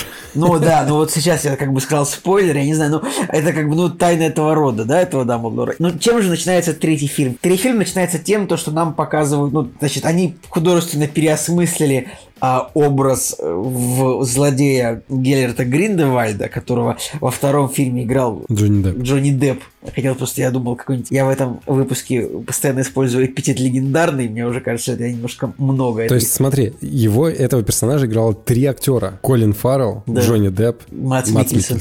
И, то есть, они полностью переосмыслили этого героя, то есть, они не стали... Ну, Джонни Депп был такой странноватый, белый грим, какие-то белые волосы, белая прическа. Они не стали, как я понял, вот прям перемазывать вот под этот образ э, Матса Микельсона, они сделали просто другого. Матс Микельсон у них такой, ну, респектабельный мужчина такой в костюме, в пиджаке, без какого, без белых волос, без какой-то пудры на лице. Ну вот Матс Микельсон такой же примерно, как в фильме приятном и легендарном русскому уху фильме еще по одной. И вот фильм начинается с этого, и Матс Микельсон выглядит круто в образе Гриндевальда, у меня претензий как бы нет. И вообще фильм о том, как вот, значит, Дамблдор, ну, собирает команду, чтобы им вместе противостоять Гриндевальду, а Гриндевальд у них как бы, значит, собирается участвовать в выборах. Ну, это довольно забавно, то, что тут есть выборы президента волшебного мира, ну, как мы знаем, это не так сильно влияло вот в семилогии о Гарри Поттере. Это, наверное, не семилогия, а восьмилогия. Как будет восемь окта? Октология, да, это будет восемь фильмов. Доктор Окта. Доктор Окта Октавиус. Окта Октавиус. Окта Октавиус. В общем, да, и в общем в этом фильме вот вся наша тусовочка из прошлых фильмов, это, значит, Ньют Скамандер. Зачем они назвали его Ньютом Саламандером? Мне это так режет ухо, просто даже когда я в субтитрах это читаю. А, тот же Альбус Дамблдор в исполнении Джуда Лоу, а, же смешной, смешной толстенький пекарь Яков Ковальский и еще несколько людей. Они, значит, э, борются с Гриндевальдом. В принципе, фильм немножко сумбурненький, но мне он прям понравился. То есть прям, ну, путешествия, их вот это вот много зверей, там эти сцены с крабами просто я, ну, мне понравилось. Потом мне очень понравилось, как эти два брата выглядят, типа Эдди Редмейн и э, вот Ньют Саламандер, его брат Тесей Саламандер, просто прикольные персонажи, они как братья прикольные получились. И я не понимаю уже, как тебе мог не понравиться фильм, в котором играет твой любимый актер Александр Соколов. Так его зовут, нет? Кузнецов. Кузнец, прости, Кузнецов. Просто у меня, э, когда я типа 25 э, английских фамилий произнес, а что-то я, прости, русскую, русскую фамилию немножко это самое. Удивительно, что в этом, э, что тут, значит, есть глава немецкого, значит, Министерства магии, которого играет актер Оливер Мазуччи, который играл в сериале «Тьма». Это просто смешно очень, то, что они взяли этого актера, потому что они в целом просто, ну, похожи немножко внешне с Матсом Микельсоном. Было довольно странно брать, ну, двух актеров с такой похожей внешностью. Чего еще сказать? Ну, прикольно, мне понравилось. Немножко, конечно, сумбурный финал с этими выборами. И ты смешно, что сериал проходит в Камартадже. То есть, по большому счету, финал фантастических тварей Тайн Дамблдора проходит примерно в том же месте, где проходит, где, где, где живет Доктор Стрэндж. Это вот это вот тибетское, это магический этот храм. Mm. И я сейчас попытаюсь, во-первых, разобраться с причинами таких низких оценок. Ты сейчас как бы раскритикуешь фильм, я не против. Но смотри, я вижу, значит, э, три причины низких оценок у, у, у третьей части. Первая причина это, ну вообще я вижу, что вот вообще фанаты Гарри Поттера, которые, ну, смотрели этот фильм, они в целом такие очень твердолобые, какие-то немножко упор, очень такие, ну, консервативные. И они, ну, не сильно готовы вообще вот воспринимать какие-то изменения. И фанатам Гарри Поттера не нравится, например, то, что Минерва МакГонагал, МакГонагал в этом фильме почему-то работает в Хогвартсе, хотя не должна. Ну ладно, это, это я уже на фанатов Гарри Поттера уже вешу лишних собак.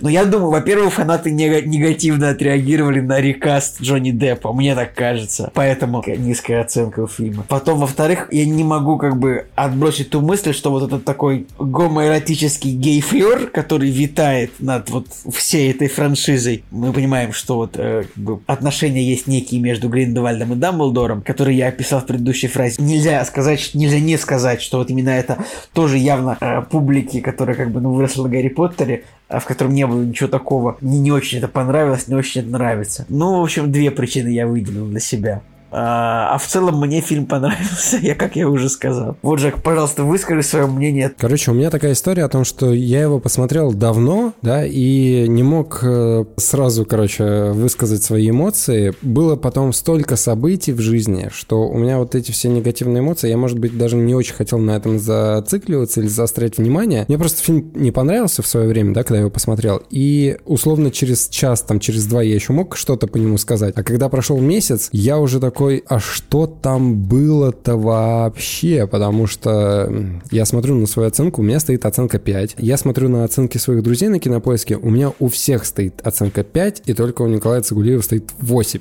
А я прям, мне понравился прям все сцены. Я, я ведь смотрел фильм с такой позиции, ну давайте, показывайте мне говно. Типа, где вот это ваше 6 и вот это все, что вот не понравилось? Где вот это все плохое? Фильм начинается, ну нет, прикольный Дамблдор, прикольные сцены, вот графику причем переделали. В первом-втором фильме, ну, графика была просто от очень, ну, очень слабая. В третьем фильме, ну, получше гораздо. Спецэффекты, как бы все сцены со зверьками, этот нюхль, нюхль вообще кайфовейший, этот целин, этот олень, который предсказывает, тоже классный. Причем этих животных, эти животные очень на, мои, на мою собаку похожи оба. А, ну все, понятно. Вот. Тогда, Но дело не, в, дело, дело не в этом. Нет, просто прикольно, как бы мы... Ладно, я постараюсь выдавить из себя. Не ругайтесь, если я что-то такое э, утвердительное не скажу, но постараюсь. Фундаментально детально, почему мне не нравится эта часть и вообще почему мне не нравится вторая и третья части, но нравится первая. Потому что создатели, они охренеть как запутались, на чем делать акцент. Э, потому что, смотрите, у нас есть э, персонаж, которого играет Эзра Миллер. Да, я вообще забыл о нем абсолютно сейчас. И он э, с первой части преподносился как нечто, что способно уничтожить вообще все. Ну, то есть у него была какая-то суперсила, его боялись, его за ним охотились, появились э, все волшебники вот эти, и, значит, Гриндевальд, он его переманил на свою сторону, и э, непонятно, кто из них еще сильнее. Ну, короче, они вот это вот все нагнетали, нагнетали, а в конце он просто пукнул, блин, и ничего не сделал. Что это было, зачем этот был персонаж? То есть, либо это жертва вот каких-то скандалов с ним, либо они просто не поняли, на чем делать акцент, потому что, смотрите, у нас есть, э, значит, э, Дамблдор и его Гриндевальд, и на них как-то эта история крутится, потому что Гриндевальд э, во второй части что-то вот ни с того ни с сего начинает на себя перетягивать одеяло, как бы как злодей такой, да, который, вот смотрите, там Первая, Вторая мировая война, люди, что-то там вот из этой такой темы, да, и нам нужно людей убить, потому что они разрушат мир. Короче, там что-то вот в таком роде, да, все это было. И начали вот эти вот семейные еще какие-то передряги вводить. Плюс в этот же момент у нас есть э, Ньют, который в первой части, по идее, был главным персонажем, и в первой части было очень много фантастических тварей. То есть ты понимал, что вот этот мир магии э, представлен фантастическими но, тварями. Но в этом фильме они тоже их много вернули. А кто? Ну, во-первых, крабы, во-вторых, целинь, э, в-третьих, Подожди, Стоп, стоп, стоп, стоп, стоп. Крабы, окей. Какая роль у крабов была? Комичная, да. Комичная на две минуты. Это специально сделанная сцена, чтобы поприкалывать людей. Это есть и в Гарри Поттере, я понимаю, да. Но вот это попадание в тюрьму его брата, а вот это спасение из тюрьмы, я прям просто когда смотрел, я видел, это специально написанная сцена, чтобы представить вот этих вот маленьких зверьков, как они оттуда интересно выбегают. Все. По большому счету, вот это вот все, а, вырежи эту сцену, ни, вообще ничего, ни, просто ничего не поменяется. Абсолютно с тобой соглашусь. Ладно, хорошо, крабы. Но их было, ну, две минуты. Они ни дальше никак не появились, ни до этого про них... Это просто какие-то третьестепенные персонажи. Потом Нюхля было 4 секунды. Ну, то есть он в тюрьме появился, он э, чуть-чуть еще до этого на экране помелькал. Все. По сравнению с э, первой частью. Там же их было прям дохренища, да? Ну, э, все-таки первая часть все-таки она как бы, ну, прям был, был, был акцент на ней. Все-таки тут уже как бы это у нас секреты Дамблдора. Ну, то есть... Вот, да. Потом нам еще показывают вот, вот эту чудесную зверушку, которая должна копытцем ударить и показать, кто хорош. В принципе, вот этот момент с, со зверьем я не буду ругать, потому что он такой, ну, окей, хорошо. Типа, есть какое-то животное, которое все слушаются, допустим. Но э, вот э, как бы в целом сюжет, э, он... Почему вторая часть такая плохая? Почему я ее ругал? Потому что там сюжет, он превратился в какую-то драму, которая запуталась настолько, что там, когда они начали объяснять, кто какой родственник, помер там, сям, три десям, я уже просто не понимал. И когда в этот момент все еще темное, они с нифига начинают этими палочками, как базуками уже стрелять, я подумал, нет, это и не Гарри Поттер, это и какая-то херовая драма, и самих тварей нету. Короче, нету приключения, и просто все скатилось в какие-то гейские непонятные щи, извините. Ну, так, так оно представлялось. Вторая часть была плохая. Надежда была на третью, потому что ты смотрел трейлер и думаешь, что ну вот-вот в третьей они все развяжут. А по большому счету, смотри, там есть последняя сцена, где Ковальский женится на вот этой э, своей девушке. Которая читает мысли. Если ты посмотришь эту сцену, она сделана настолько халтурно, э, что я даже своим глазам не мог поверить. Потому что, смотри, они женятся в пекарной лавке. И там э, фокус был на Дамблдоре, который стоит на улице и смотрит за этим всем. Если посмотреть то, что происходит сзади, они там просто стояли у какой-то стены. Ну, короче, халтурная сцена. Короче, они были как NPC, которые уткнулись в стену и стояли, ждали там своей роли, когда к ним кто-то подойдет. Вот такое ощущение было. И я понимаю, что это настолько пустой, настолько пластиковый мир, который не живет вот там вот, что мне было прям стрёмно это смотреть. вот. Э, вот с, NPC очень хорошее сравнение, потому что реально, они там просто уперлись в стенку и стояли. Хотя они там играли свадьбу. Вот. А, ну и, короче, вот смотри, э, дальше с Кузнецовым, например. Э, не потому, что там появляется Кузнецов, и он мне нравится, а просто его персонаж. Это еще одна проблема, которая дублируется по отношению к другим персонажам. К этому Эзру Миллеру, к, к его персонажу, к Ньюту Скамандеру, потому что они все куда-то уходят на план задний, и их арки, они как-то то ли плохо заканчиваются, то ли э, там совсем не заканчиваются, то ли уходят они в тень. Ну ладно, ладно. Значит, персонаж Кузнецова. Ему уделяют время какое-то. Прямо его показывают на экране. Он там что-то, значит, вот-вот он сейчас, может быть, где-то еще появится, а он там что-то стреляет из палочки, и все. И он пропадает. То есть не, ну уже, ни- ну по- понятно же, что это просто хенчмен, просто подручный злодей, разве Да, нет? да, да, да, да. Я, опять же, говорю, что не касательно к тому, что это мой любимый персонаж, ой, не мой любимый актер. Именно претензия к тому, что на нем почему-то специально делали акцент на этом с подручным. И я подумал, что дальше он, может быть, в последней сцене там что-то сделает в конце. А его не было разве в битве в этом, в Камартадже? Нет, его Не не было. было там. И это просто, типа, они его показали за кто, что, что он там сделал. Он просто злым чуваком там палочку один раз на кого-то навел, и все. Хотя вот на него, да, ему уделили, ну, пять минут, наверное, да, и... Ну, это ты прав немножко, что вот в, в этой франшизе, конечно, есть проблема с расставлением акцентов.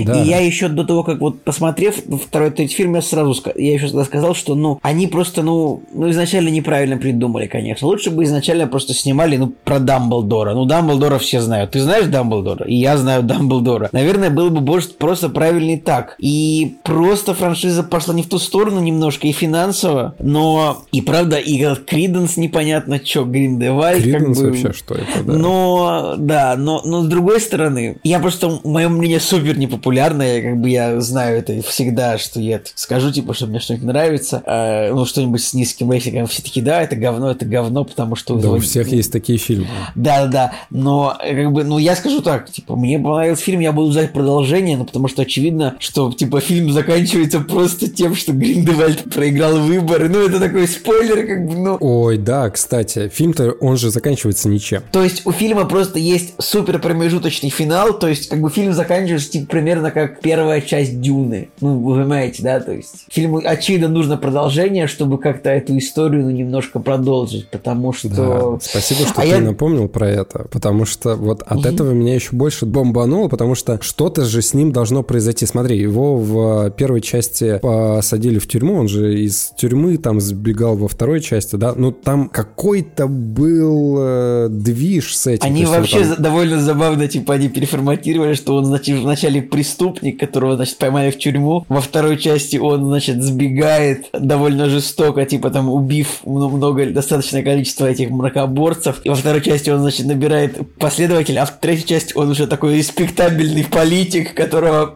который идет на выборы, типа, ну, это, ну, немножко странно, учитывая то, что он вроде бы, странно, да. вроде он был в тюрьме, как бы, но, но они реально просто нужно как-то вот отнестись к этому так, что они просто пе- переиграли этого персонажа просто целиком. Есть, В понятно- итоге да. фантастические твари, они из фантастических тварей превратились в политическую драму. За битву э, того, кто победит на выборах, э, какая партия. Если этот фильм взять, то реально это фильм, по большому счету, он про выборы в волшебном мире. Но мне вот именно просто было по кайфу наблюдать за тем, как персонажи передвигаются, что там какие-то приключения, там это сцена в тюрьме, побегушки в Камартадже в этом. Претензий, да, можно море найти, но эмоционально мне зашло. Вот, как я говорю, как, как есть. Ребят, кидайте в меня камни, но я буду ждать продолжения. И вот сразу вторая часть вообще не понравилась, это понравилось. Но я думаю, что продолжение навряд ли выйдет. Ну, а как бы, ну, им нужно что-то делать. Они не могут просто, за- мне кажется, они не могут просто закрыть. Им нужно какую-то работу над ошибками сделать, я не знаю. Так и это, по идее, была работа над ошибками, потому что там же такой поток э, фекалий на них полился после второй части, что они такие, так, так, окей, мы возьмем паузу. Когда вышла вторая часть? Вторая часть вышла в 2018 году. Четыре года они делали третью Ну, часть, пом- это Жек, мне достаточно кажется, там, много. мне кажется, там еще ковид был в это время, нет? Мне кажется, должна была выйти она, типа, пораньше. Ну, там была такая история, что вот Нет? вышла вторая часть, и они такие, окей, мы берем паузу на переосмысление, чтобы сделать работу над ошибками, это я точно помню. А потом уже, да, возможно, что-то и стрельнуло ковид и все прочее. Это субъективное, конечно, мое впечатление было. Есть еще момент, да, и о котором ты уже сказал, о том, что я, как, например, фанат Гарри Поттера, могу к этому фильму относиться. То есть до этого я относился к нему как, э, окей, к этой трилогии, которая к Гарри Поттеру имеет имеет э, отношение постольку поскольку. Ну, потому что каких-то прям отсылок, э, таких, которые бы вот прям в сердечко бы попадали, их не было. Ну, окей, вот они э, делают какие-то упоминания. В третьей части они, значит, показывают Хогвартс, и ты такой, да, да, окей. Но в конце, когда вот фильм заканчивается, я подумал о том, что вот этот образ Дамблдора, который у Джуда Лоу, я безмерно люблю Джуда Лоу, то есть у него есть очень клевые актерские работы, есть очень клевые проекты, но вот этот его Дамблдор мне не очень нравится на самом деле. А мне, знаешь,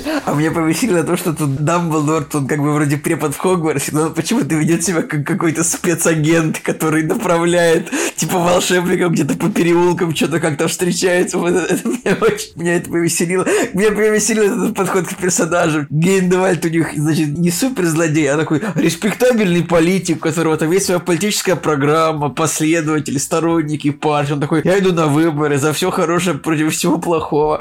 А Дамблдор у них какой-то просто, ну, ФСБшник, который такой какую-то агентурную сеть тоже создал, просто ячейку. Это смешно. Продолжай, пожалуйста. Короче, для меня это не тот Дамблдор. Это альтернативный Дамблдор из другой вселенной по Гарри Поттеру, который... Э, вот есть альтернативная вселенная, где они супер стилевые, что-то там делают и борются за политическую власть. А тот Дамблдор... А, ну, ладно, там было два Дамблдора, да, в первой и во второй части, по-моему, да. Они, там был все-таки один актер, потом он скончался и появился другой Дамблдор, но все равно плюс-минус... Актеры да, и Ричард Харрис, и его заменивший Майкл Гэмбон. Даже вот эти два Дамблдора, они были разные, но окей, можно было представить, что это все-таки один персонаж. А здесь, хоть это и спин но у меня даже ни в актерской игре, ни в мимике его, ни в одежде, ни в деталях, ни какой-то предыстории вообще не читалось, что это он. Окей, но они показали брата, они рассказали историю с портретом. Типа вот этот секрет Дамблдора, Дамблдоров, который они рассказывали, уже настолько что-то мне плевать было на все это. Хотя, когда портрет показали их сестры, да, это же их сестра, по-моему, угу, была, по канону. А, ну, вот это был приятный момент. Вот это единственное, что тебя отводило к старому Гарри Поттеру, который ты вот смотрел. Все, все остальное это вообще какой-то фан-сервис непонятный из альтернативной вселенной.